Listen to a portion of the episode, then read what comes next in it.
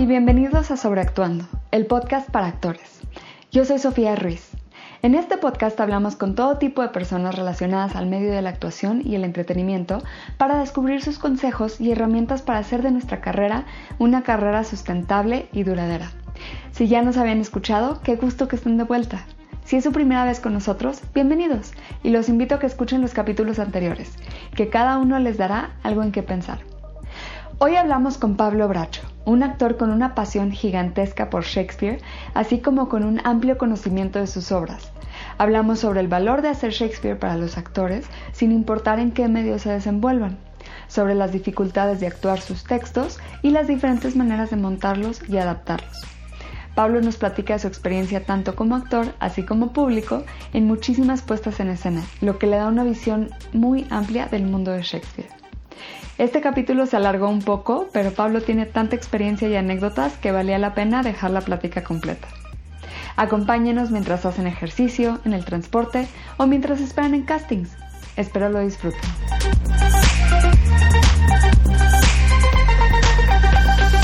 Estamos con Pablo Bracho, actor de cine, teatro y televisión, con una larga trayectoria en México y Estados Unidos y experto en todo lo relacionado con Shakespeare y sus obras. Ha participado en obras en el Alley Theatre, Stages Repertory Theatre, Houston Shakespeare Festival, Houston Grand Opera y ha dirigido en el Main Street Theatre. Actualmente lo pueden ver como Joaquín Venegas en El Chema, como el Dr. Silva en La Usurpadora y lo han visto también como Zacarías en Sin Tu Mirada. También lo conocen por sus roles en American Crime para ABC, Revolution para NBC y Dallas para TNT. Hola Pablo.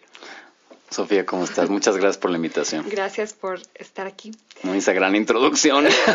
me vas a poner nervioso nada más eh, con una tan gran introducción. Este, bueno, me gusta empezar con cómo se introdujo cada quien y yo sé que tú empezaste como programador eh, estudiando computer science, ¿correcto? Es correcto. Entonces, ¿cómo explícanos cómo te vas de ser programador a ser actor? Pues yo creo que la otra parte de mi cerebro necesitaba, necesitaba ejercitarse. Pues mira, terminé la carrera, mi, mi idea de joven era ser atleta profesional y en un momento cuando me di cuenta que ya no podía perseguir ese sueño, porque pues por diferentes motivos, empecé a trabajar y sí tenía yo un título en matemáticas con énfasis en computación, entonces empecé a trabajar, pero no me nutría el alma, entonces estaba buscando algo que me nutriera el alma y fue, y empecé, tomé una clase de actuación, a ver qué tal, y esa clase era en un community college en Houston y estaban haciendo una producción de West Side Story, que es Amor sin Barreras, ¿no? Le dicen. Eh, entonces, pues nos invitaron a la audición y terminé en el elenco y me encantó. O sea, yo estaba yo diciendo, no, no sé si me gusta esto, no sé si le voy a entrar y le entré, y, pero hice lo correcto y me aventé de lleno. Dije, bueno, aquí no sé qué estoy haciendo, pero pues me aviento de lleno. Y me encantó. ¿Y habías cantado en público antes? O no, nunca. No, ni en la regadera yo creo que cantaba, ¿me entiendes? Pero... Y mi personaje no cantaba, era chino. Mm. Entonces, este... Digo, estaba, cantaba unas cositas ahí, pero no era no era parte del elenco en, central que hacía el que cantaba, ¿no? Entonces, pero la introducción al mundo del teatro fue maravillosa, ¿me entiendes? Me, encantó y entonces pues empecé a perseguir eso y empecé a, empecé a tomar clases de canto, clases de actuación y así fue como me adentré al mundo de la actuación. ¿Y cómo entonces diste con Shakespeare y...? Pues en Houston tenían todos los años, hacen un festival de Shakespeare con uh, Houston Shakespeare Festival, que lo hacen en el verano en un lugar abierto. Es un anfiteatro muy padre porque está, tiene el, escenario está techado y hay toda una sección techada para del público que se, se, quieren sentar, pero atrás hay toda una explanada de pasto donde la gente va y hace como un picnic y demás, ¿no? Entonces, es toda una experiencia porque pues, van hasta dos mil gentes a oír una obra, ¿no? A ver una obra de Shakespeare. Y cuando empecé en esto, pues empecé a tomar clases de actuación y empecé a ver, empecé a ver mucho teatro, empecé, me, apasionó, entonces empecé a ver todas las obras que podía ver. Y pues vi un par de obras de Shakespeare y me atrapó el, e, ese, no sé, esa cosa que te da, que te encanta, que algo te mueve el alma. Y así fue como lo empecé a, empecé a buscar. Entonces empecé a, leer unos textos de Shakespeare y tenía una maestra en ese entonces, entonces ella me ayudó a preparar unas audiciones para el Houston Shakespeare Festival. Y eventualmente me quedé ya en obras, entonces este fue, fue, fue una experiencia genial y, y, es, y estudié algo de Shakespeare, pero me di cuenta, una de las cosas que decía el maestro que nos estaba, de la clase que tomé, que decía que Shakespeare realmente no es para estudiarse. Mm. Porque hay muchos catedráticos que, que sí estudian mucho Shakespeare y, estudian los textos a fondo y la, la, métrica y por qué, la temática, etcétera, pero Shakespeare y la compañía de Shakespeare eran un grupo de actores que eh, hacían obras en repertorio y muchas veces, y Shakespeare no es como ahora que todo mundo tiene toda la obra, en ese entonces te daban nada más tus líneas y te daban el pie, entonces los actores pues eran, o sea, tenían ese músculo muy bien desarrollado y oían su pie y sabían que entraba su texto, ¿no? Entonces, o sea, que lo piensas como nosotros trabajamos ahora y sería una locura pensar que nada más te dan tus textos sin saber los textos de los demás. Claro, y es algo muy como erudito y en su momento era como hacer sí, y teatro en cualquier otro claro, teatro. Claro, y es el teatro, ese teatro lo aprendes haciéndolo. Si hay reglas, es importante saber las reglas, es, es importante entender la métrica, pero es un teatro que se aprende haciendo, que te tienes que parar en el escenario y, y ejercitarlo. Es como ir al gimnasio, o sea, tienes que hacerlo, o sea, no puedes poseer mucha tema. Digo, es importante cuando vas al gimnasio cómo hacer ciertos ejercicios, pero pero vas al gimnasio a hacer el ejercicio, no, digo, sí es importante hacerlos correctamente para no lastimarte. Lo mismo con Shakespeare, es importante entender las reglas de Shakespeare para saber cuándo las vas a romper, si las vas a romper o si no las vas a romper, qué quiere decir ciertas cosas, si están los personajes hablando en verso o si están hablando en prosa, qué quiere decir pero es una cosa que te tienes que, que lo tienes que hacer y la belleza de Shakespeare es la melodía de los textos, mm. que es impresionante cómo hay ciertos textos que se pueden traducir a todos idiomas y hay otros que completamente cambian la métrica, pero pues es, pero es normal, ¿no? Por, por, por los requerimientos de los lenguajes, del lenguaje mismo, ¿no? Entonces, ¿cuál es el valor, tú crees, para un actor de no tanto estudiar, que será mi pregunta, pero de hacer Shakespeare?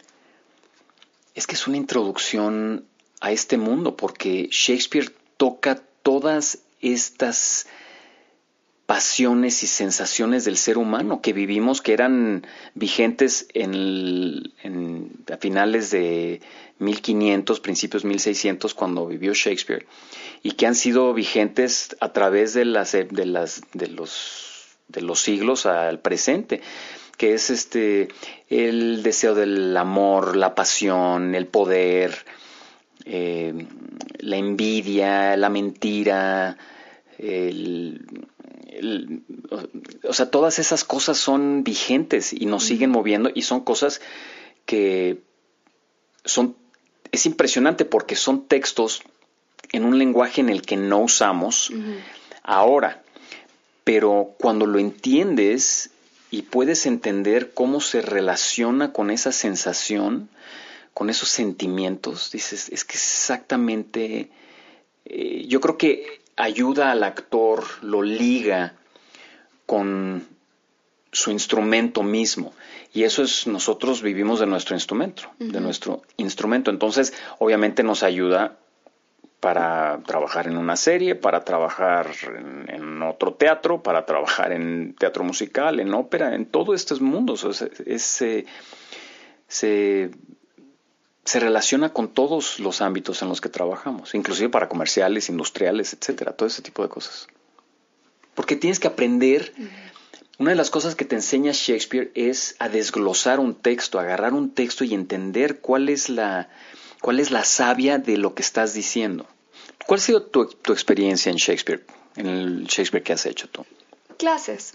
Eh, no, no, nunca lo he, lo he actuado. Bueno, una, hice una adaptación de Ophelia, en el que era la historia de Ophelia contada por ella a través de cinco actrices y conforme iba ella como cayendo en su locura, iba hablando en verso. Entonces yo era la, la inocente y entonces yo hablaba todo en prosa. Y entonces iba como continuando la, la acción. Em, Qué interesante. Ajá. Porque usualmente el verso no se puede contener en la locura. ¿Cómo así? Por ejemplo, en Otelo hay un, hay un, hay una, um, una parte en Otelo donde Iago lo está volviendo loco con el celo. Y llega un momento donde Otelo está hablando en verso y llega un momento donde está tan confundido que ya no puede con el verso y empieza a hablar en prosa. Ah. Entonces es interesante que ustedes al revés. Y lo hicieron al revés. Entonces, esas, por ejemplo, esas son de las cosas, son de las bellezas de Shakespeare. A lo mejor es un error y a lo mejor fue un hitazo lo que estaban haciendo ustedes. pero esas son de las bellezas de Shakespeare, de que no hay una regla de que se tiene que hacer a fuerzas de esta manera. Yo creo que es importante saber lo que tienes que hacer, como todos tenemos que saber las reglas de, de cuando estás trabajando en cine y en televisión y en teatro, qué es lo que sí se vale, qué es lo que no se vale. Y sobre ese parámetro determinar si vas a romper esa regla o no lo vas a romper. Claro, pero sabiendo las reglas del juego, ¿no? sí, y a veces digo, a veces son esos accidentes que se dan, sobre todo en el teatro porque es una cosa en vivo, o sea, usualmente cometes un error o tomas una eh, te tomas una libertad en cine y televisión y si les parece la dejan y si no les parece, pues toma dos, sea, no hay problema. Sí. Pero pero a veces son esos accidentes maravillosos que suceden que dices, oye, estuvo genial. Eh, esto no tiene mucho que ver, pero una vez estábamos haciendo eh, Tartufo, una adaptación que hizo Christopher Hampton. Christopher Hampton tradujo todas las obras de Molière al inglés y las hizo con rhyming couplets, con, ¿cómo se diría? rimas dobles. Dobles, yo creo. Entonces, cada dos, cada dos líneas tenían, rimaban, ¿no? Y toda la obra era así, era genial la obra, la traducción. Y entonces en el texto que teníamos era, era bellísimo porque teníamos en un lado teníamos el texto en francés y en un lado teníamos el texto en inglés. Mm. Entonces era padre ver toda la obra y estábamos hacia el final de la obra y de repente entraba Valer, que era el, el, young angel, que, que el joven el eh, enamorado. El enamorado, que llegaba y todos estábamos en la locura de lo que estaba pasando con Tartufo, y llegaba y él decía algo y entonces nos mandaba en otra dirección en el texto. Y el actor no llegaba. El actor se durmió en el vestidor, no se durmió, o sea, se le, se le fue el avión y todos estábamos así como diciendo, ¿y ahora qué sigue? Entonces, yo, muy creativo, empecé a improvisar en verso. En verso, tratando de que fuera un Entonces, lo estaba diciendo, está tan chistoso. Entonces, cuando finalmente, digo, se tardó, entró 20 segundos más. O sea, yo creo que cuando oyó un texto que no reconoció, yo creo que entró pitando. Dijo, en la, madre ahí se me fue a mí, ¿no? Entonces llega este entonces termina la obra y me le acerco, le digo, ¿dónde estabas? ¿Cómo nos dejas? no, no, no, perdón, es que se me fue el santo al cielo, etcétera. Bueno, no pasa nada. Y entonces me le acerco a un amigo y le digo, oye, lo que dijo tuvo sentido. Me dice, no, pero rimaste. ah, genial, genial, genial. Nadie se enteró. Sí, no, muy chistoso. Pero son esas cosas que es que sí son interesantes saber cuándo romperlas, porque a veces tienes la necesidad de romper algo. O sea, ¿cuántas veces ha pasado? Este no es el mejor ejemplo, pero que de repente paras la obra y hablas con el público. Sin, sin que eso esté escrito. Sin que eso esté escrito, que de repente dices, bueno, este público, ¿qué pasó? Estábamos así, por ejemplo, estábamos haciendo Hamlet una vez en el Alley Theater y estábamos en la escena justo después de la obra dentro de la obra, donde se destapa la cloaca. Eh, Claudio ya tiene idea de que Hamlet sabe algo. Gertrudis como que dice, bueno, mi hijo se está volviendo loco. Entonces, este, nos mandan, yo estaba haciendo Rosencrantz, entonces nos mandan a buscar a Hamlet y entonces encontramos a Hamlet y Hamlet se empieza a burlar de nosotros y empezamos, empieza Hamlet con un monólogo muy largo y en la tercer fila suena un teléfono. Entonces, entonces yo veía en los ojos, a Hamlet estaba viendo hacia el público, y nosotros estábamos como de perfil hacia el público y viendo, entonces yo lo estaba viendo a él y veía que se le estaba descomponiendo la cara de oír el teléfono que estaba sonando. Entonces suena una vez, luego suena una segunda vez más fuerte, porque obviamente la mujer abrió la bolsa y sonó una tercera, sonó una tercera vez más fuerte porque ella sacó el teléfono para apagarlo, ¿no? Entonces, al tercer este, estaba a la mitad del monólogo Hamlet y al tercer este, sonido del teléfono se cayó. Y, yo, y nosotros no teníamos pie para yo. Yo dije, se le fue, se le fue el texto, no teníamos cómo... o sea, porque él tenía un monólogo muy largo que tenía varias transiciones, entonces pues no sabíamos para dónde dejar. Entonces, este al actor se le ocurrió regresar al principio del monólogo, pero se cruzó de, literalmente, se cruzó de brazos. Ajá. Sin expresión. Y nos quedamos el otro muchacho que estaba haciendo Gilderstein y yo nos estábamos viendo como diciendo, no hombre, pues qué padre está esto. Y entonces de repente ya silencio, que se sintió una eternidad que ha de haber sido dos segundos, ¿no? Sí, sí. Y entonces este muchacho retomó el principio del monólogo y ya nos arrancamos, ¿no? Y también ha pasado que de repente estás, que hay interrupciones del público y pues tienes dos opciones. Puedes como actor ignorarlas y te sigues o que me yo no lo he hecho, pero lo he, lo he, visto un par de veces, que paran la obra los actores y hablan con el público y dicen, oigan, este, sí. quieren llamar por teléfono, ¿qué pasó? Sí, les damos un segundito, que eso tal vez funciona más en comedia, ¿no? Igual en un megadrama. No, en un megadrama en este Steady Rain, que fue una obra que hicieron hace como 10 años en Broadway y era Hugh Jackman y Daniel Craig. Entonces era un eye candy para, o sea, el 80% del público era mujer y los dos estaban en su apogeo cinemático, ¿no? Entonces eran súper reconocidos. Y por lo que entiendo, es una obra que son dos monólogos muy largos. Primero es uno y luego es el otro. Son dos detectives que están hablando de una situación. Entonces, pues se te ve el avión y olvídate, porque no hay para dónde, no hay cómo ayudarte. Y son monólogos de 30 páginas. O sea, creo que la obra no es muy larga. Y creo que la hicieron en México al poco tiempo, en 2011, 2012, por ahí. Eh, entonces sonó un teléfono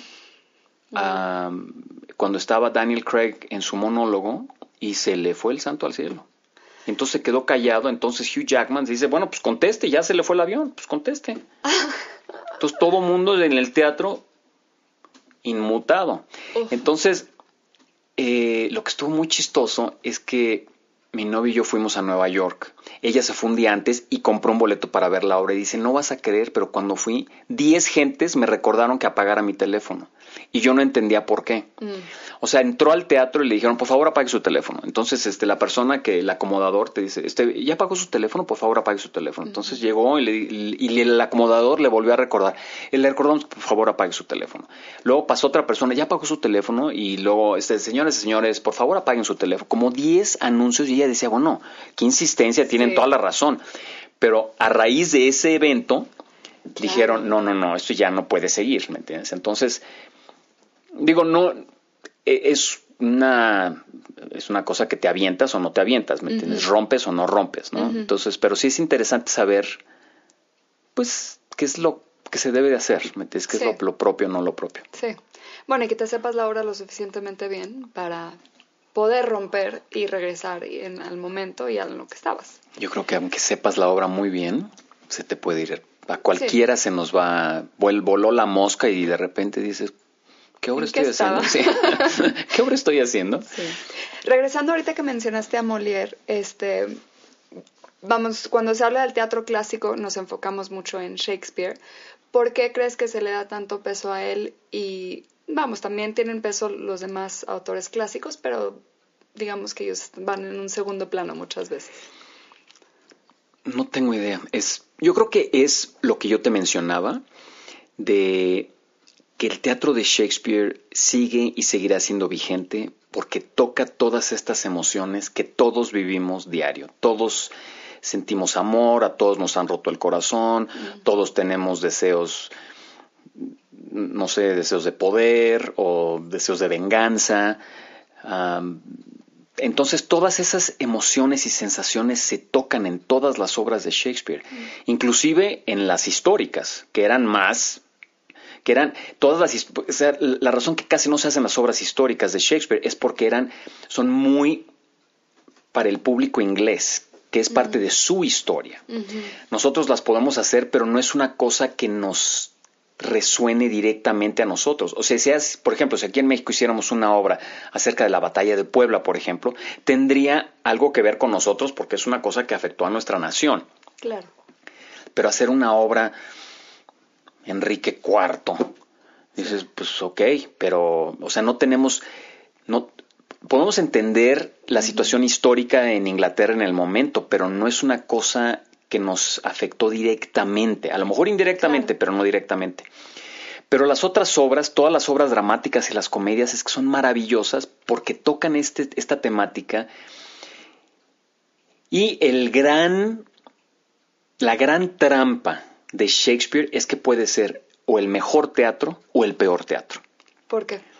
Por el texto.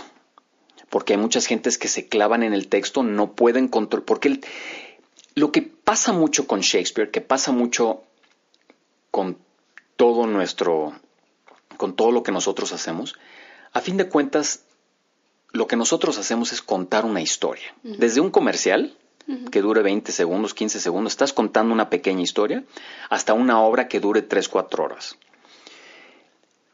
Y la idea es que todo, desde mi punto de vista, todo está en servicio de la historia. Todo. La dirección, la escenografía, la iluminación, si algo está arriba de la historia, hay un desbalance en la obra, en el proyecto, en lo que estés haciendo. Y eso es un peligro que surge a veces porque tienes superestrellas haciendo obras y entonces las gentes ya no se fijan tanto en la obra, sino en el superestrella. ¿Y cómo haces ese balance para, para que el balance esté eh, correcto y haya una, una armonía en lo que estás haciendo? Entonces muchas gentes tienen esta tendencia de que ven Shakespeare y lo ponen en un pedestal. Ah, Shakespeare, ¿me entiendes? Y los textos los manejan con bandeja de plata.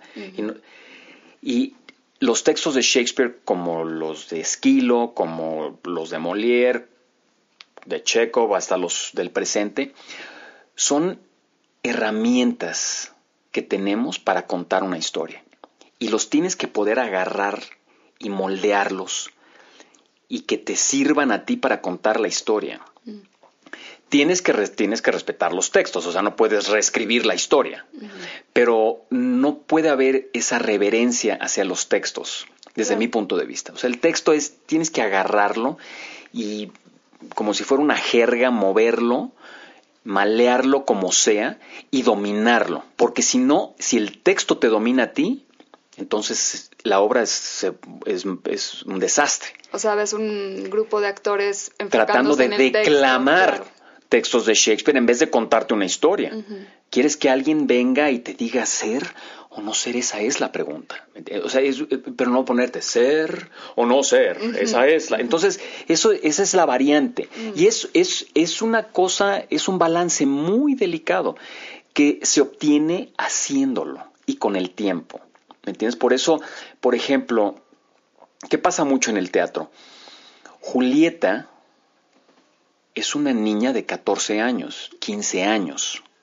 Sería muy difícil encontrar una niña de 14, 15 años que pueda con todas esas emociones, porque muchas no las han vivido, no han tenido esa, esa oportunidad de vivir todas esas emociones y todo ese conflicto. Entonces muchas veces te, terminas viendo un Romeo y Julieta con una actriz de 28, 29 años, que está perfecto, todo se vale. Mm. Siempre y cuando lo justifiques, todo se vale. ¿Entiendes? Ahorita están haciendo una apuesta con una apuesta de Hamlet con un actor muy muy grande haciendo Hamlet. No la he visto, no sé exactamente qué tal esté, pero digo, todos eh, es permisible si lo justificas. Entonces, el problema de Shakespeare es de que es un arma de doble filo. Cuando sale bien es maravilloso. Vi una producción de una de las obras que más me gusta que se llama Cymbeline. Hecha por un grupo de, creo que eran seis, cinco o seis actores que hicieron todos los personajes. Y era, fue una cosa maravillosa, como ellos armaron todas las escenas y los mismos actores de repente se volteaban el sombrero y eran otra persona y se quitaban el sombrero y eran otra tercera persona, pero con tal convicción y eran muy buenos actores, dominaban el texto maravillosamente. Entonces fue una cosa deleitante, fue una cosa maravillosa. Y también he visto Shakespeare que a, los 15 minutos te quiere salir del teatro y dice, no, no es, no es posible que esté viendo esto, ¿me entiendes? Que sea... Entonces, Entonces, por eso es tan maravilloso Shakespeare, porque independientemente de, de la época, sigue siendo vigente, nos sigue tocando en diferentes etapas de nuestra vida. A lo mejor si viste Hamlet cuando tenías 20 años y luego lo ves cuando tienes 30 y 40, o Hotel o la obra que sea, te puede, te toca de maneras diferentes porque sigue siendo vigente. Es una de las maravillas inexplicables. Y hay muchas gentes que dudan que Shakespeare escribió todos sus textos. Sí, te iba a preguntar de eso, le iba a dejar para el final, pero ya que la mencionaste, ¿qué, ¿tú qué opinas o qué sabes?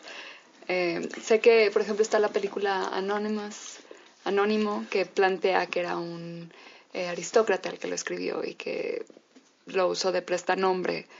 Este... Pues mira, honestamente sé muy poco al respecto. Sí se tocó el tema eh, cuando yo estaba estudiando eh, esta clase de Shakespeare que tomé. El, este director mencionaba mucho de que pues, había esta duda de si escribió todos los textos, si son de él, si no son de él.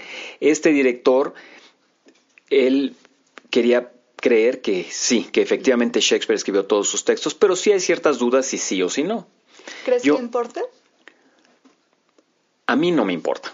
No sé, digo, a lo mejor a un, es, a un catedrático sí le importaría saber exactamente quién escribió esta obra y esta otra obra. Y si es posible que alguien sea tan prolífico para escribir todo lo que escribió Shakespeare, porque digo, no vivió, no vivió una larga vida tampoco. Eh, pero además de todas las obras, todos los sonetos que son bellísimos, y, o sea, todo lo que escribió es, es entonces es súper prolífico y no ha habido un escritor tan famoso, tan prolífico como Shakespeare. Entonces es impresionante. Y lo que es interesante de Shakespeare es de que no, o sea, Shakespeare trabajaba para su momento, no estaba pensando, tengo que escribir mis obras para la posteridad. Fueron gentes que dijeron, hoy tenemos que escribir estas obras, entonces sentaban y las escribían, y por eso hay tantas versiones de Hamlet, por ejemplo, y hay una que le dicen este, The Bad Quarto o The First Folio, etcétera, y que son un poco distintas. En, en una tienen el, la escena, el, el, eh, el solilo, la, soliloquio, ¿cómo se dice? El soliloquio. Soliloquio. El soliloquio de, de, ser o no ser, en una lo tienen en el segundo acto, en otra lo tienen en el tercer acto, en una lo tienen antes de, la escena de la obra dentro de la obra, en otras lo tienen después. Pero eso cambia, o sea, cambia la historia en claro, el momento en el que él tiene este Claro, entonces estas gentes, eh, los, los, catedráticos han ido a estudiar todos los, los diferentes este, versiones que hay y las cosas que han encontrado y dicen, no, pues yo creo que realmente pertenece aquí, pero puede alguien agarrar y moverlo y ponerlo hasta el final, porque si dicen, si lo justificas, adelante. Van a haber unos, unas gentes que quieren las cosas puras, que no se toque absolutamente nada y esas gentes van a estar muy molestas si cambiaste un punto, si moviste un texto de, de antes a después. Entonces, y todo eso se vale. Hay gentes, por ejemplo, hice una, la, apuesta que hicimos de Hamlet duraba tres horas con un intermedio. Y toda la historia de Noruega para afuera. Toda. O sea, no hablamos de Noruega para nada. Toda la historia, porque lo que estaba pasando era una guerra entre Dinamarca y Noruega. Este, toda la historia de Fortinbras y demás para afuera. Entonces, lo que teníamos cuando estábamos haciendo la obra es que una vez a la semana había una, una sesión de preguntas y de respuestas con el público y una persona estaba completamente indignada. ¿Cómo es posible que se volaron toda la historia de Noruega? Entonces dice el director, oye, fueron tres horas. Si metemos toda la historia, estaríamos todavía en la obra, serían cuatro horas y media. La película ¿Cómo se llama este actor inglés? Este, Kenneth Branagh. Kenneth Branagh. La de Kenneth Branagh tiene todo, es completa, pero dura cuatro horas. Sí, es larguísimo. Entonces, este, Digo, y se, digo, si se vale, ¿me entiendes? Yo vi una apuesta de la Orestiada que duró cuatro horas y dices, ay, cuatro horas, pero no, yo estaba, terminó la obra y quería más. Mm. Son de esas cosas que te tienen atrapado, que el tiempo se vuelve atemporal la obra. Estás, estás, estás, en el momento y no te quieres perder un suspiro, no, te, no quieres una transición, nada. Entonces todo eso varía y por eso casi rara vez ves una obra de Shakespeare completa. Macbeth, que es la obra más corta, se corta la recortan todavía. Y, y, en el momento que la recortas, pues obviamente estás modificando un poco la historia. Tienes que entender cuál es la historia que quieres contar y cuáles son las subhistorias que quieres mantener y tratar de ser lo más fiel para contar esas historias. Claro. Cuando, em, cuando estaba como estudiando, em, me, me, sorprendió que justo esto de que, que, hablas de la reverencia que se le tiene al trabajo y que lo ponemos así, no se debe tocar y es perfecto y es... Y a mí me sorprendió que hay muchas bromas como cochinas, pues, o sea, mucho, hay, mucho humor ahí como cachondo, que dices que, o sea, hasta el monólogo de Julieta cuando está así esperándolo, de que, en verdad está diciendo estoy cachonda, ya quiero que llegue. Eso me sorprendió mucho a mí. ¿Hay algo que te haya sorprendido a ti eh, en, en, haber como acercado, en haberte acercado a sus obras? No, no creo que, no, yo creo que no lo vi. Ese tipo de, ese tipo de comentarios cachondos y demás, eh, eh, porque realmente las obras de Shakespeare eran obras, no quiero decir, no eran burdas, pero sí tocaban todas esas temáticas, eh, porque eran de gentes muy viriles. Entonces los temas, la temática sexual, la temática de odio, la temática, o sea, son cosas que dices que son, que a veces nos volvemos muy puritanos y no queremos admitir que lo vivimos, lo presentimos, lo sentimos, lo deseamos pero son, están presentes. Y yo creo que Shakespeare no puso filtros y dijo, no, esto pues que pase como pase, que es así. Entonces es este... Eh, entonces no, no hay nada en lo que yo he visto y he hecho, no he visto nada que me sorprenda. Escuché de una anécdota de un actor muy famoso cuyo nombre ahorita no recuerdo, que estaba haciendo Hamlet y no sé de quién fue la decisión, pero todo el monólogo de To Be or Not to Be lo hizo desnudo. Como Dios lo trajo al mundo. Y entonces yo me pongo a pensar, ok, es una propuesta interesante. Eh, pero, o sea, son esas cosas. Entonces, eso. En los textos no, en las adaptaciones a lo mejor, porque luego a veces haces te tomas libertades que también pasa en el teatro y en el cine y en la televisión, que te cuestionas y te pones a pensar, ¿es realmente necesario esa representación, ese texto? ¿Es, es, importante o no es importante? ¿Avanza la historia o es una cosa que le estás dando a tole con el dedo al público nada más para mantenerlo enganchado? Entonces, no, nunca me nunca me ha sorprendido lo que me sorprende, por ejemplo, a veces es la intensidad de las emociones. Mm. O sea, cuando, cuando Macbeth le dice a Lady Macbeth, o sea, Macbeth quería ser, quería, no estaba 100% seguro si quería ser rey, fue Lady Macbeth que lo estaba convenciendo. Entonces él cuando dice, bueno, pues ya nos hacemos, este, matamos al rey y nos posicionamos para ser reyes y ya estaban siendo, pero luego se volvió una cosa, una bestialidad de los asesinatos y se le acerca a Macbeth y le dice a Lady Macbeth, no matamos a la serpiente, la, la, we scorched it, eh, la, la, calcinamos. Entonces esas cosas, cuando oyes ese texto, dices, o sea, se le salió de las manos. Esas cosas me sorprenden cuando las, aunque ya sé que viene eso en el texto, y lo escuchas, te pones a pensar y dices, qué tremendo, que son esas, esas emociones, esos deseos que se te salen de las manos y se vuelven, toman vida propia. Eso es lo que me sorprende, pero nada de los contenidos me sorprende. ¿Crees que eso ponga un reto a los actores como el que tal vez nos dé miedo como acercarnos que o, vamos cómo interpretas ese ese eh, usando el texto cómo llegas a esas intensidades de no estoy segura cuál es mi pregunta, pero vamos, ¿crees que... ¿Cuál es mi pregunta? Te quiero preguntar.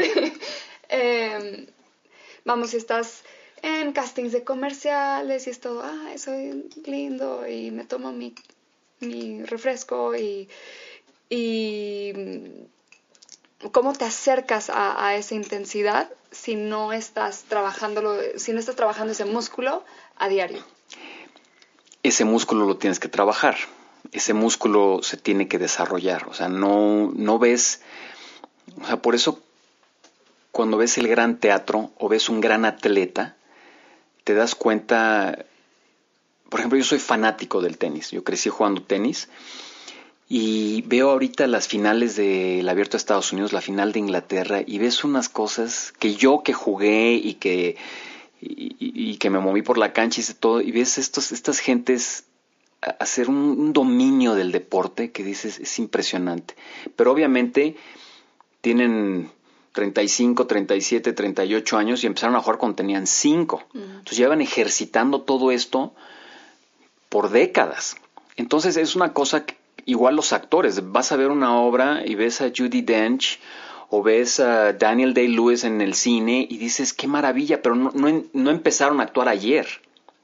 Y es una cosa, como decíamos al principio, nosotros, nuestro instrumento de trabajo es nuestro cuerpo, nuestra voz, nuestra presencia, eh, y, desarrollar nuestro intelecto también, eh, nuestras intuiciones. Entonces es una cosa que, que, se da con el tiempo. Hay gentes que tienen, que tienen la materia, que tienen la madera y pueden impresionantemente eh, en sus primeras actuaciones ser maravillosos, porque tienen gran madera. Pero esas gentes tienen que, eh, tienen que trabajar esa madera. O sea, yo creo que se dan una, una persona en generación que de repente salen de la nada sin ningún, sin ningún eh, enseñanza y son maravillosos y tienen una carrera maravillosa. Pero eso es esa es la, la maxísima excepción. No sé si existe esa palabra, pero, pero el resto de nosotros tenemos que ejercitar ese músculo. Tenemos que constantemente estar eh, como los cantantes de ópera que siguen, siguen haciendo solfeos, los, los pianistas siguen haciendo escalas, los músicos siguen eh, siguen trabajando con sus instrumentos, ensayando dos, tres horas diarias, los, los bailarines siguen haciendo todas las eh, todo, el calentamiento, todas las formas, claro. Aunque sean prima bailarina, yo trabajé en una ópera con una prima bailarina y ella todos los días de los ensayos empezaba y hacía media hora de calentamientos, mm. haciendo todas las bases del ballet.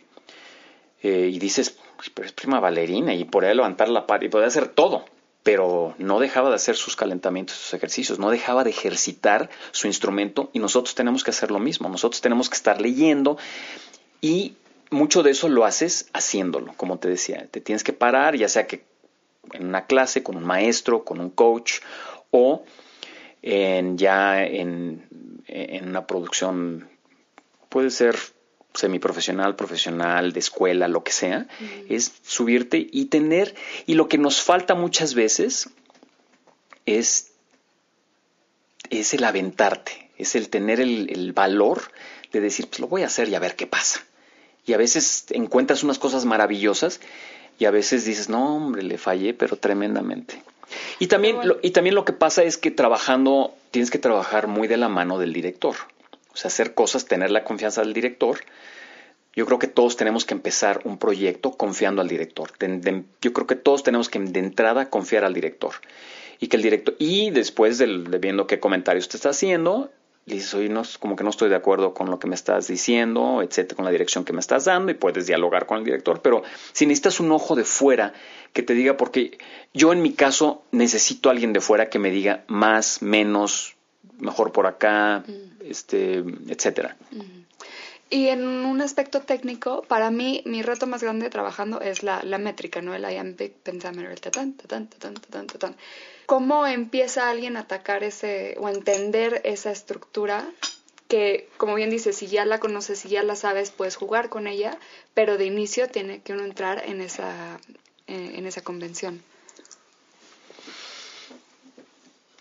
Paciencia, se necesita mucha paciencia porque yo creo que, sobre todo cuando somos jóvenes y empezamos, somos muy impacientes. Queremos llegar ya. Queremos hacer Hamlet ya. Queremos hacer eh, Gertrudis ya. Entonces, es una cosa que toma tiempo y tenemos, yo siento que tenemos que estar muy en contacto con nosotros mismos y con nuestro oído.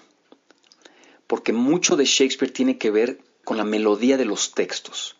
Entonces, una vez entendiendo la métrica, porque yo he oído actores que son maravillosos, que nunca habían hecho Shakespeare y de repente empiezan a hacer Shakespeare y dices, oye, está genial.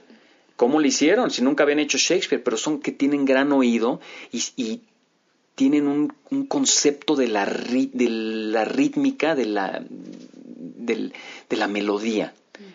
Entonces, a, estas gentes, porque ya tenían muy trabajado su, su cuerpo en porque ya eran actores de muchas décadas, entonces pudieron adentrar y escuchar esa ritmicidad de los textos. No tenían que saber exactamente eh, la métrica de, de, los textos de Shakespeare.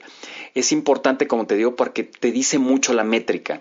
Si vas este, si vas en, el, en los IAMs, tatam, tatam, tatam, tatam, pero si vas en un troque, un troque creo que se llama, es, en vez de ser tatam, tatam, es tantam, tantam, tantam.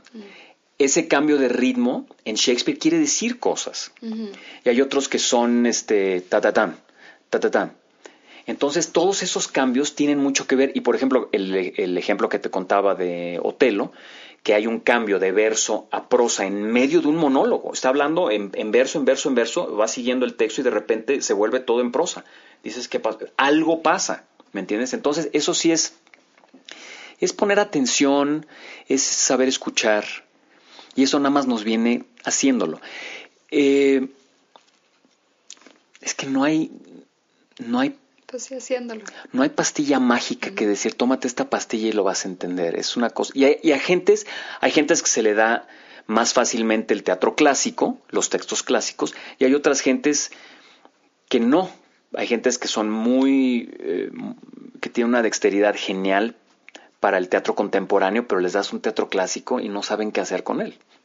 Es, yo creo que varía de individuo a individuo y, y varía mucho en dónde estás en tu vida, y varía cómo resuena todo eso con toda esa historia, todos esos sentimientos contigo mismo. ¿Has actuado alguna de sus obras en español? No. No, fíjate, y, y mucho en México, pero no me he podido poner en contacto con los directores cuando están haciendo los castings, porque me encantaría, obviamente, hacer un Shakespeare en español. Eh, pero lo que he visto en México es maravilloso, hay unos grandes actores en México. ¿Crees que cambie mucho o la experiencia escuchándolo en español o en inglés?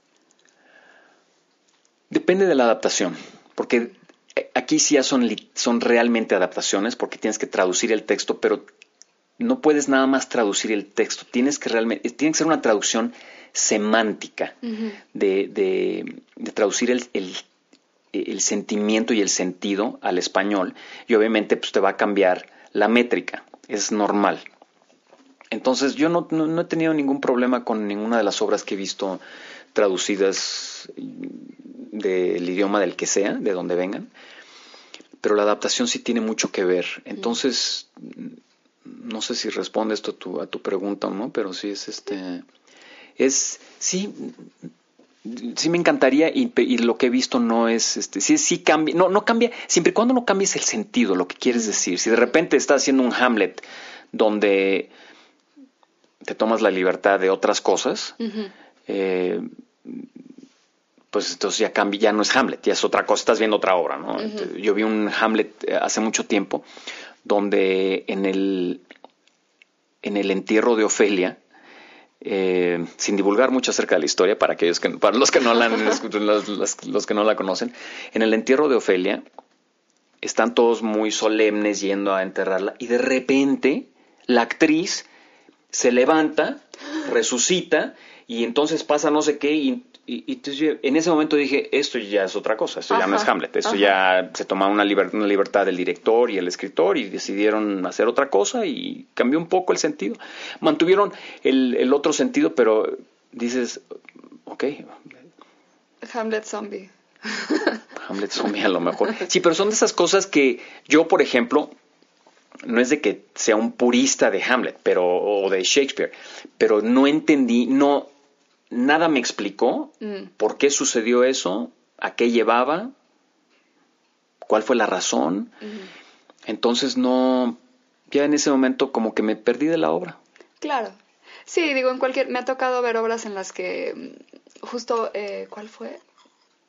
Ay, se me fue ahorita el nombre, pero también una, una, obra, una adaptación de una obra clásica y de pronto le cambiaron el final y dije, o sea, todos se habían apegado mucho y se sintió como que nada más lo estaban haciendo para provocar, no, no porque verdaderamente hubiera algo distinto que querían proponer, era una provocación así, miren lo que podemos hacer. Que ahí también a mí como que me alejó un poco, dije yo, ah, ya, ya me, I'm checking out. Es, interesante porque depende qué es lo que quieren decir y cómo lo quieren, porque sí, este, este, este deseo de choquear al público es interesante, tiene cierta validez, ciertas, lo he visto en ciertas cosas que digo, ah, no entendí. o a veces lo veo y digo, oye, qué gran idea, no se me había ocurrido, genial, ¿no? Eh, por ejemplo, esta, obra no la vi, pero eh, en Houston hicieron un Hamlet, todo de mujeres. Mm.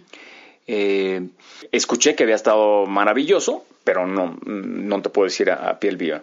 En Washington hace muchísimo tiempo hicieron un Otelo donde todo el elenco era negro y Otelo lo estaba haciendo el actor que hizo Gandhi, ¿te acuerdas? Em, ben Kingsley. Sí. Ben Kingsley estaba haciendo Otelo, el resto del elenco era negro.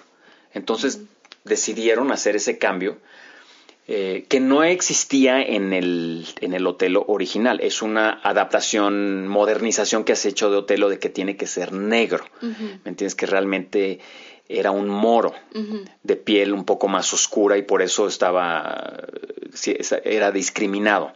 Pero bueno, o sea, en la adaptación, en, la modernización de la obra, en muchas veces en Estados Unidos Otelo tiende a ser negro y el resto del elenco es blanco, etcétera. O sea, son esas cosas interesantes que se le ocurre a alguien y dices, bueno, pues se vale. Vi una apuesta de La Casa de Muñecas, una adaptación, una adaptación. Y era todo moderno, todo moderno. Eh, los mismos personajes, pero el final, cuando ella, se, ella sale y se va, entonces dices, wow, qué, qué ondas. Y de repente ella regresa y tienen toda otra escena. Y entonces ya me puse a pensar y dije, pues está genial, pero esto ya no es la casa de muñecas, porque ella regresa y tiene todo, y, es interesante, pero eso fue una, fue una, idea de la escritora, de, la, de, la, adaptación que estaba haciendo la escritora y decidió agregar todo este nuevo final. Entonces, pues todas esas cosas son interesantes y yo creo que se tienen que ver. Eh, tienes que verlo y tomar una y luego tomar ya una decisión si es algo que te, que te que estás de acuerdo o no estás de acuerdo. Esa, la obra fue, estaba muy bien montada, esta que te digo, pero al final cuando termina dije, pues interesante, pero ya como que te cambió el sentido de la obra. Para empezar a, cerrar, eh, ¿qué es lo que te motiva a seguir trabajando con Shakespeare, a dar cursos, a, seguir como, pues a seguir rascándole? La pasión por el trabajo, yo creo, es lo que me, es lo que me mueve en este. Una de las cosas que encontré, una de las cosas que me llevó a la actuación era porque me sentía vacío con lo que estaba haciendo. Eh, y fue, y pues empecé a buscar otras cosas y así, así es como caí en la, en la actuación y eventualmente pues estar trabajando con tantos diferentes proyectos con diferentes directores pues me dieron ganas de dirigir y sí dirigí un par de proyectos lecturas etcétera he dado un par de cursos. Son esas, pero son cosas de pasión que empiezas a ver el mundo desde otro punto de vista, que es interesante. Y es, es, el deseo de poder, no sé, de, poder saborear esos textos, de, de poder entrarle a esas, a contar esas historias, porque siempre, sobre todo los textos de Shakespeare, casi siempre lo que nosotros vamos a tener la oportunidad de hacer va a ser teatro, ¿me entiendes? Sí, todavía hay gentes que hacen películas basadas en textos de Shakespeare. ¿Qué tantas posibilidades tendremos tú y yo de hacerlas? No sé. Mm. Hay que hacerlas. Hay que hacerlas. Pero hay mucho teatro que todavía se hace de Shakespeare. Entonces, obviamente, tenemos más oportunidades, más posibilidades de poder hacer un, eh, Shakespeare en teatro que hacerlo en este que poder hacerlo en cine o en una serie de televisión ¿no? pero es la pasión es el, no sé cómo explicarlo intelectualmente, es la pasión. ¿Qué te parece una ronda en chinga? Va. ¿Mañana o tarde? Mañana. ¿Café o té? Café. Aunque estamos bebiendo té, pero café. ¿Café u Ovaltine? Café. ¿Playa o montaña? Playa. ¿Cine o teatro? Hijo, los dos. Los dos hoteles. Los tres. No, cine, cine y teatro, más que tele, sí. ¿Wit o happy? Dos obras completamente diferentes. Eh, Wit tiene unas cosas maravillosas, Happy tiene unas cosas maravillosas. ¿El Chema o el César? El Chema. ¿Hamlet o Lear? Uf, no, son preguntas imposibles de contestar. Ricardo III Macbeth. Eh, no, no, tremendos los, los, las opciones que me das, este, no sé, no sé, dependiendo del día. Ok. Intentamos una más, pero ya. ¿Midsummer Night's Dream o Twelfth Night? No, no, no, imposible esto. Midsummer Night's Dream o Twelfth Night. Es que este, hay, hay, tengo tantas anécdotas de ambas que son maravillosas. Este. Twelfth Night. Okay. ¿Houston o Ciudad de México? Ciudad de México. ¿Shakespeare in Love o Anonymous? No he visto Anonymous. ¿Viste All Is True? Tampoco. Ok, tarea. Este, ¿Qué te molesta? ¿Qué me molesta? La falta de honestidad. Si pudieras ir a cualquier lugar, lugar del mundo, ¿a dónde irías? España. Si alguien hiciera una película sobre ti, ¿qué género sería? Espero que comedia. ¿Quién te interpretaría? ¿Quién me interpretaría? Uh, James Mason. ¿Película favorita? Uy, no, imposible. ¿Qué personaje de fantasía eras de niño? Pues mira, de niño a veces jugaba a ser el, el llanero solitario, pero uno de mis personajes favoritos era el hombre araña. ¿A qué le tienes miedo? Mm, a ciertas alturas, probablemente. Si te dedicaras a cualquier otra cosa, ¿qué sería? Escritor. ¿Peor audición de tu vida? La más reciente, Billy Elliot. ¿Mejor audición de tu vida? Fíjate que no, no sé. Porque, bueno, terminamos y te, te digo una anécdota. Ok. Si pudieras trabajar con el actor o actriz que sea, ¿con quién trabajarías? Uy. Eh, acabo de ver una película con Judy Dench y me quedé, digo, la adoro, me encantaría Sí. trabajar con ella. Eh, Helen Mirren, Ian McKellen, Al Pacino, no sé, hay una cantidad enorme. Y a veces es un arma de doble filo porque dices, no, no de que los idolatras, pero dices que son maravillosos, pero luego los conoces y dices, no hombre, son inaguantables, ¿no? Entonces mejor de lejecitos. De lejos. ¿Hay algo que englobe en ellos que, que te llama mucho? Por la que, o sea, razón Pues son diferentes, este, unos son demuestran una cierta pasión, otros son unos seductores, eh, otros tienen una sensibilidad que los ves y dices, ¿cómo pudieron entender ese matiz? ¿Cómo te transmitieron ese matiz tan sutil que tú lo percibes, pero te pones a pensar y dices, no sé, o sea, son esas cosas. Entonces cada uno, no sé, no- tengo un, un patrón que digo, este es el tipo de actor que me gusta, es de repente veo, veo algo y digo, wow, ¿me entiendes? Es igual que el enamoramiento, ¿no? Que no, no tengo un patrón y de repente veo a alguien, veo una mujer que camina y, ¿me entiendes? Se, me va hasta el pensamiento, ¿no? O sea, eso- pero no es algo que esté buscando, ¿me entiendes? Es interesante. Ok. Esa fue la ronda en chinga con Pablo Bracho. Este, ¿Nos quieres contar la anécdota de, de tu mejor o Sí, peor audición? fíjate, un, un amigo me dice, me dice, Pablo, haz las audiciones y olvídate.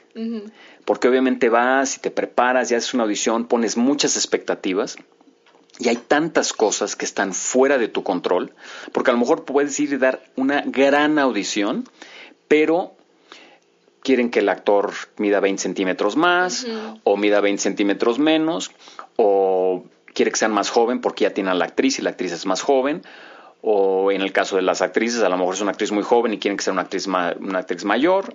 Entonces son tantas cosas que están fuera de tu control, a lo mejor tiempos, a lo mejor dicen, oye, ¿sabes qué? Estás genial, pero cambiamos, este, ya no lo vamos a hacer este año, lo vamos a hacer hasta finales del año entrante, y tú dices, hijo, el año entrante ya estoy comprometido en estos proyectos, entonces, son, hay tantas maneras de decepcionarte en una audición que trato de seguir ese consejo de ir, hacer la audición y olvidarme. Sí me han tocado, por, por ejemplo, cuando hice la audición de American Crime, me dio muy buena vibra la directora.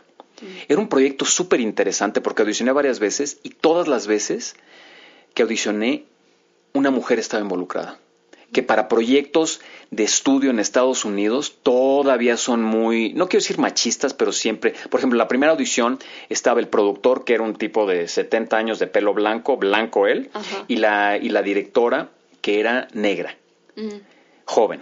Dijo, oye, qué gran diversificación, ¿no? de, de producción.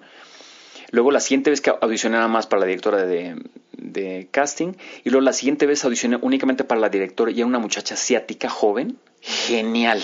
Entonces llegué, hice la audición y desde su reacción dije, le gustó, mm. porque como que le cambió la expresión, dije, ah, qué genial.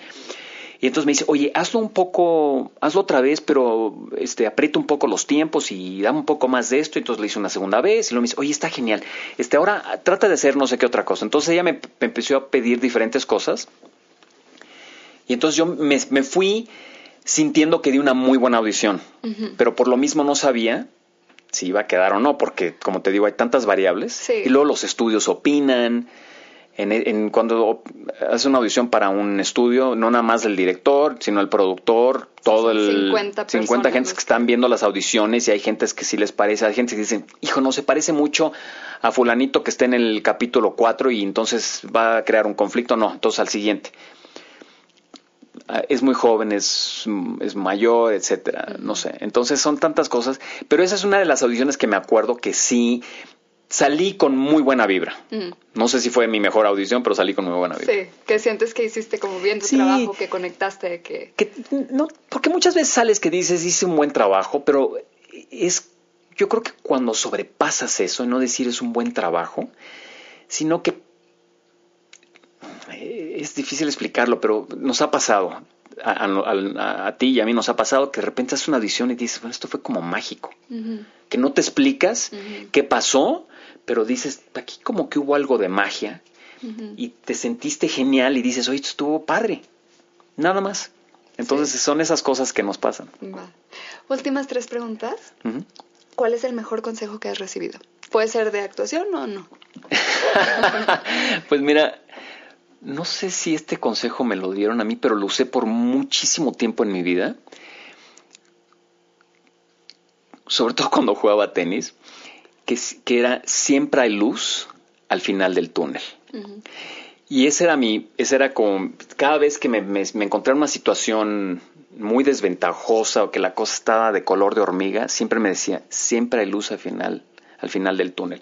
Y luego un día leyendo un libro muy chistoso, salía este, este lema, ¿no? Este dicho, y yo decía corolario. ¿sí? cuidado, la luz puede ser un tren que viene en tu dirección. Entonces, entonces me dio mucha risa, pero es uno de los que me acuerdo, que es de los más de mis favoritos. Y bueno, ahorita más o menos tocaste en el tema hablando de la, audición, pero ¿cómo manejas el rechazo en esta carrera con tanto rechazo? Pues fíjate que yo, yo pensé que tenía una buena, una piel suficientemente dura para el rechazo, pero en los últimos años me pasaron unas cosas muy duras que me dieron a entender que tengo todavía mucho que aprender. Eh, no sé, yo creo que tiene mucho que ver con tus valores y lo que estás buscando. Porque un rechazo, por ejemplo, la mayoría de mis rechazos profesionales, claro que me duelen, pero por ejemplo, este año yo creo que he audicionado, este año empecé a hacer muchas audiciones para comerciales y he audicionado de mínimo 30 veces para comerciales y he hecho tres. Entonces tengo un porcentaje de bateo de 10%, es bajísimo. Pero pues ya voy, hago la audición y ya ni la pienso, ¿me entiendes? Entonces si me contratan bien, si no me contratan, no pasa nada. Si es un proyecto que realmente añoro, ahí sí duele mucho más cuando te rechazan, ¿no? Entonces yo creo que tiene mucho que ver el proyecto y yo creo que lo importante, que es fácil decirlo, pero no es, eh, a veces es muy difícil asimilarlo, es de que no es un rechazo a ti como persona, sino es, es este a lo que aportaste profesionalmente, que también duele, ¿me entiendes? Que te digan que profesionalmente no diste el ancho para lo que buscaban, claro que duele. Pero pues obviamente no podemos ser todo para todos, ¿me entiendes? A lo mejor para un director vas a ser magnífico, para otro director va a ser no el peor actor que he visto en mi vida y next, el siguiente, ¿no? Y los rechazos que más me duelen son los personales, esos sí son los que más porque no sé, no, no sé, así estoy, así es como me crearon, yo creo. ¿Dónde te encontramos? En redes. En redes, en Facebook y en Instagram estoy como Pablo Bracho Oficial y en Twitter como Bracho Oficial. Pues muchas gracias, Pablo. No, hombre, fue un placer, Sofía. Nos quedamos, nos pudimos haber colgado aquí dos horas más. Este. Muchas gracias por escuchar. Me encantó platicar tan a fondo con alguien tan conocedor del tema de Shakespeare. Espero Pablo los haya inspirado a buscar alguna de sus películas en línea o a irse a ver la primera obra que puedan. Si están disfrutando el programa, los invito a que nos den una reseña en su app de podcast. Toma un segundito y nos ayuda un montón. O compartan nuestro link en sus redes. Así le llegaremos a más gente que ya sea o quiera ser actor. Si tienen sugerencias de temas, manden un mensaje directo. Me encuentran en Instagram como Sofía Ruiz Actor. Muchas gracias por acompañarnos. Nos vemos en el teatro. Esta es una producción de Flower House Film.